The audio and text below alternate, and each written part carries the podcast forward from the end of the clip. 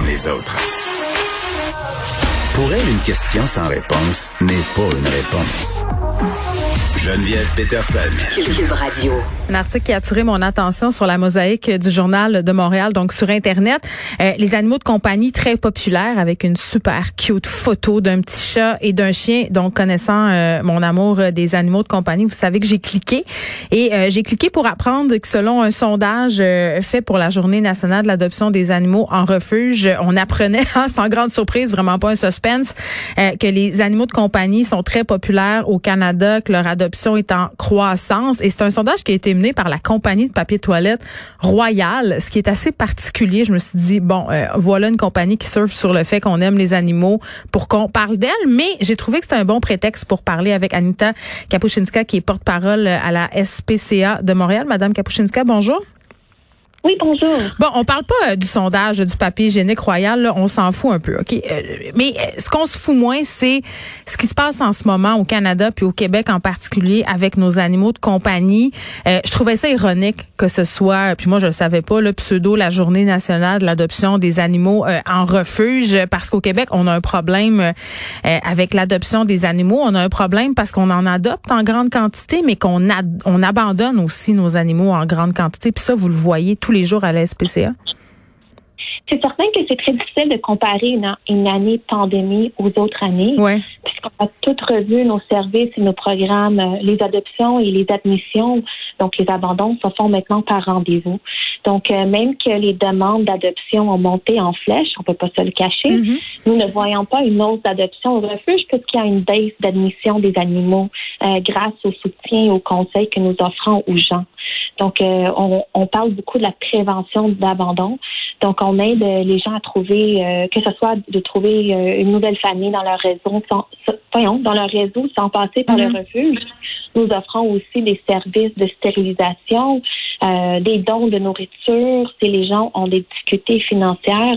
Donc, ces démarches limitent les abandons. Donc, moins d'animaux dans le refuge nous permet de libérer plus de ressources pour les animaux qui l'ont réellement besoin en leur donnant des soins médicaux encore par ben, exemple. Je comprends tout ça, Madame Kapuscinska, puis en même temps, euh, vous me parlez des procédures qui sont changées à cause de la COVID c'est pas mal moins facile d'abandonner son animal avec un formulaire. On y repense à deux fois. Il faut parler avec quelqu'un. C'est plus dissuasif. C'est certain que c'est plus, euh, c'est pas que c'est plus difficile, c'est que ça permet à nous de parler avec ces gens-là. Parfois, on les aide à trouver des solutions à leurs problèmes. Par exemple, si une personne a perdu leur emploi puis ils peuvent plus se permettre de payer la nourriture pour son chien, ben si on leur lui offre la nourriture, ça va souvent rendre cette personne et l'animal très heureuse.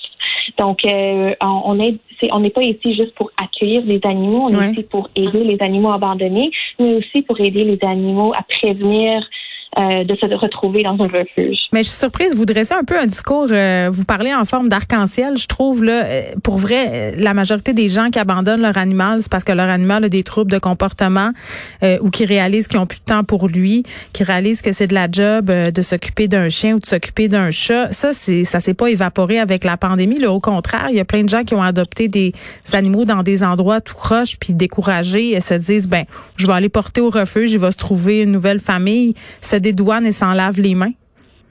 Tout à fait, c'est quelque chose, euh, qu'est-ce que vous mentionnez, c'est tout à fait euh, le cas aussi. Euh, dès ce printemps, on offre un programme de consultation comportementale pour les gens qui ont moins de revenus. puis ce programme permettra aux gens de mieux comprendre les comportements de leur animal, mm-hmm. qui prévient des abandons. Mais vous avez tout à fait raison, il y a toujours des gens qui vont continuer d'abandonner. On continue de faire la sensibilisation le plus qu'on peut, puis on continue d'accueillir les animaux qui se retrouvent euh, euh, sans famille, c'est sûr et certain. Euh, mais qu'est-ce qui nous inquiète aussi, c'est exactement qu'est-ce que vous avez mentionné, mm-hmm. le fait qu'il y a beaucoup de gens en ce moment-là qui qui accueillent des animaux, ben, qui procurent un animal des sources douteuses. Ces animaux-là sont souvent malades. ils ont souvent été mal socialisés. Donc, euh, on sait en ce moment-là que les cliniques vétérinaires, les comportementalistes canins sont très débordés. Mhm. Qu'est-ce qui va arriver à tous ces animaux-là? Ça se peut que ces animaux-là se retrouvent dans les refuges. c'est justement pour ça qu'on mise beaucoup sur la prévention. Mm. Euh, puis les, euh, les rendez-vous qu'on donne aux gens quand ils abandonnent un animal, oui, ça permet aux gens de réfléchir, mais aussi ça nous permet de mieux mieux gérer les intakes. Donc, euh, on, on, sait que on, peut mieux coordonner euh, les soins qu'on doit donner aux animaux. Puis il y a quelque chose qui s'appelle le 1er juillet qui s'en vient aussi là, jumelé à la pandémie. Est-ce que vous avez assez d'effectifs pour voir venir tout ça?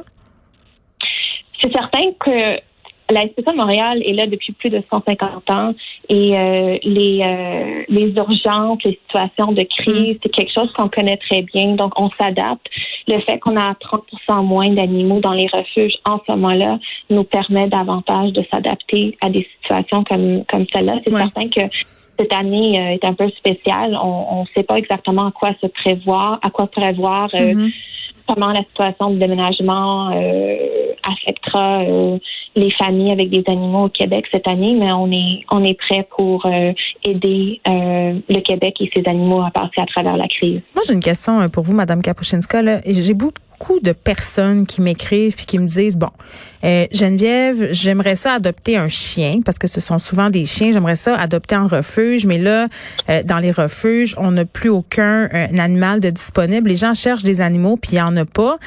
puis les gens, j'ai l'impression qu'en ce moment, on idéalise aussi l'adoption en refuge. Il y a beaucoup de télé-réalité. Là, je pense entre autres à des émissions comme Dog sur Netflix où on a des histoires de refuges. On voit des familles qui adoptent des chiens. Évidemment, il y a du montage dans tout ça, puis on voit pas toutes les parties de l'histoire. Quand on adopte un animal en refuge, ça, ça, il y a quand même un lot de défis qui vient avec tout ça. Ces animaux-là ont été abandonnés, sont hypothéqués, ont parfois des troubles de comportement. Est-ce qu'adopter en refuge, c'est pour tout le monde? C'est certain que chaque animal est différent. Donc, j'aimerais pas dire que chaque euh, chien à la SPCA est pareil. Tout nos, qu'est-ce qui euh, est très intéressant quand vous adoptez dans un refuge comme la SPCA de Montréal, c'est que nos animaux sont pas juste vus par des vétérinaires. Donc, oui, ils sont traités, ils sont stérilisés, ils sont micropissés, euh, ils ont reçu leur dentisterie et tout ça. Mais ils sont aussi évalués par des comportementalistes canins. Donc, on connaît leur personnalité. Pas tous les chiens euh, ont la même personnalité. Donc, euh, chaque chien a sa propre unique personnalité. Mais si j'ai des enfants, euh, excusez-moi là, mais moi j'ai déjà été voir sur le site de refuge puis de la SPCA pour adopter un chien, puis le trois quarts des chiens qui sont là, si tu as des enfants ou d'autres animaux, c'est impossible. Il y a beaucoup de croisés puis de boules aussi. Les gens ont peur de ça euh, pour à cause des préjugés. Donc j'ai l'impression que justement les gens qui adoptent en refuge, le scénario idéal c'est un couple pas d'enfants ou une personne seule.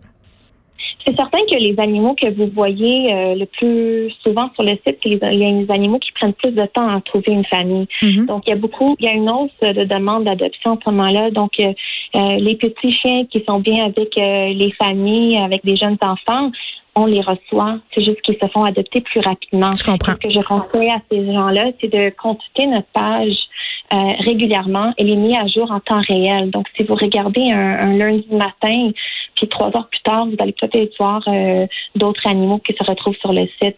Donc, euh, j'encourage les gens simplement d'être patients, euh, de regarder sur les, pas juste l'institution de Montréal, mais mm. les autres refuges à, travers le Québec qui ont des animaux pour adoption. Oui, parce que qu'est-ce qu'on fait? C'est ça, les gens m'écrivent puis ils se disent, ben c'est impossible de trouver un animal en ce moment. Qu'est-ce que vous répondez à ces gens-là? Parce qu'après ça, c'est tentant de se tourner vers les petites annonces. C'est certain que c'est pas facile pour tout le monde, mais faire preuve de patience, ça vaut la peine. Vous évitez à avoir des surprises à la fin de la journée parce que sur les petites annonces, vous savez pas d'où, vous connaissez pas la provenance de l'animal. L'animal est souvent pas stérilisé. Mm. Euh, vous connaissez pas l'animal n'était pas évalué par un comportementaliste canin. Donc en adoptant, en étant patient, vous évitez beaucoup de surprises. Puis euh, regardez pas juste les lundis matins euh, sur euh, sur les sites des Il faudrait qu'il y ait des alertes comme sur du Poprio. Tu rentres tes critères, puis bang, tu reçois un texto. C'est une bonne idée. OK, je veux qu'on reparle avant de se laisser, Madame Kapuscinska, de votre initiative. Là, vous l'avez abordé brièvement, mais je trouve que c'est une excellente idée dans les prochains mois, le programme de consultation comportementale pour les gens qui ont un revenu limité. Oui, justement. Puisqu'on sait qu'il y a beaucoup de gens qui se sont ben, qui ont acheté finalement un animal. Euh, adopté. c'est ça. Mais quand c'est adopté, c'est plus un refuge. Oui. Mais quand ils se sont procurés un animal euh, de source douteuse, euh, souvent, il y a des surprises. Donc, euh, l'animal était, mal socialisé ou il y avait des problèmes de comportement qui ont été pas dits à la personne. donc, pour aider à éviter des abandons, nous offrons, nous allons offrir bientôt un programme de, de consultation comportementale pour les gardiens d'animaux qui en ont besoin, mais dont les revenus sont limités. Donc, euh, ce programme va permettre aux gens de, de, parler avec un comportementaliste canin pour mieux comprendre euh, le comportement de leur animal, mm-hmm. Voir comment ils peuvent euh, gérer ça. Ben, c'est une excellente initiative parce qu'on sait que les problèmes de comportement, c'est l'une des principales raisons d'abandon. Anita Kapuscinska, merci, qui est porte-parole de la SPCA Montréal.